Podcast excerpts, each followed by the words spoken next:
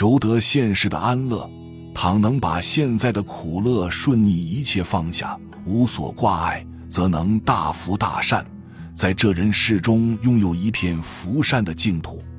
药师如来法门一般，今天所讲就是身契时机的药师如来法门。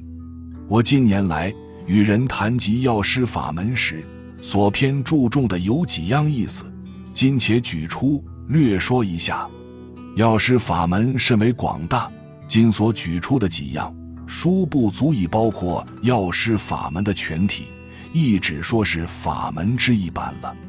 意以维持世法，佛法本以出世间为归去，其意义高深，常人美难了解。若药师法门，不但对于出世间往生成佛的道理屡屡言及。就是最浅近的现代，实际上人类生活亦特别注重，如经中所说，消灾除难、离苦得乐、福寿康宁、所求如意、不相亲邻、互为饶益等，皆属于此类。就此可见，佛法亦能资助家庭社会的生活，并能维持国家世界的安宁，使人类在这现生之中即可得到佛法的利益。或有人为佛法是消极的、厌世的、无益于人类生活的。闻以上所说，药师法门亦能维持世法，当不至对于佛法再生种种误解了。二、辅助戒律，佛法之中是以戒为根本的，所以佛经说：若无境界，诸善功德不生。但是受戒容易，得戒为难。持戒不犯更为难。今若能依照药师法门去修持力行，就可以得到上品圆满的戒。假使于所受之戒有毁犯时，但能至心诚恳持念药师佛号，并礼敬供养者，即可消除犯戒的罪，还得清净，不致再堕落在三恶道中。三清净得福，佛法的宗派非常之繁。其中以净土宗最为兴盛，现今出家人或在家人修持此宗，求生西方极乐世界者甚多。但修净土宗者，若再能兼修药师法门，亦有资助决定生息的利益。依药师经说，若有众生能受持八关斋戒，又能听见药师佛名，于其临命终时。有八位大菩萨来接引往西方极乐世界众宝莲花之中。以此看来，药师虽是东方的佛，而也可以资助往生西方，能使无人获得决定往生西方的利益。再者，无人修净土宗的，倘能于现在环境的苦乐顺逆一切放下，无所挂碍，则故至善。但是切实能够如此的，千万人中也难得一二，因为我们是处于凡夫的地位，在这尘世之时，对于身体衣食住处等，以及水火刀兵的天灾人祸，都不能不有所顾虑。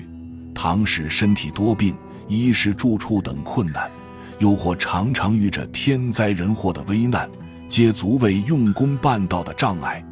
若欲免除此等障碍，必须兼修药师法门以为之资助，即可得到药师经中所说消灾除难、离苦得乐等种种利益也。四速得成佛，药师经绝非专说世间法的，因药师法门为是一成速的成佛的法门，所以经中屡云：速证无上正等菩提。速的圆满等，若欲成佛，其主要的原因即是悲智两种愿心。药师经云：应生无垢浊心，无怒害心，与一切有情起利益安乐慈悲喜舍平等之心，就是这个意思。前两句从反面转说，无垢浊心就是智心，无怒害心就是悲心。下一句正说。舍即平等之心，就是智心，余属悲心。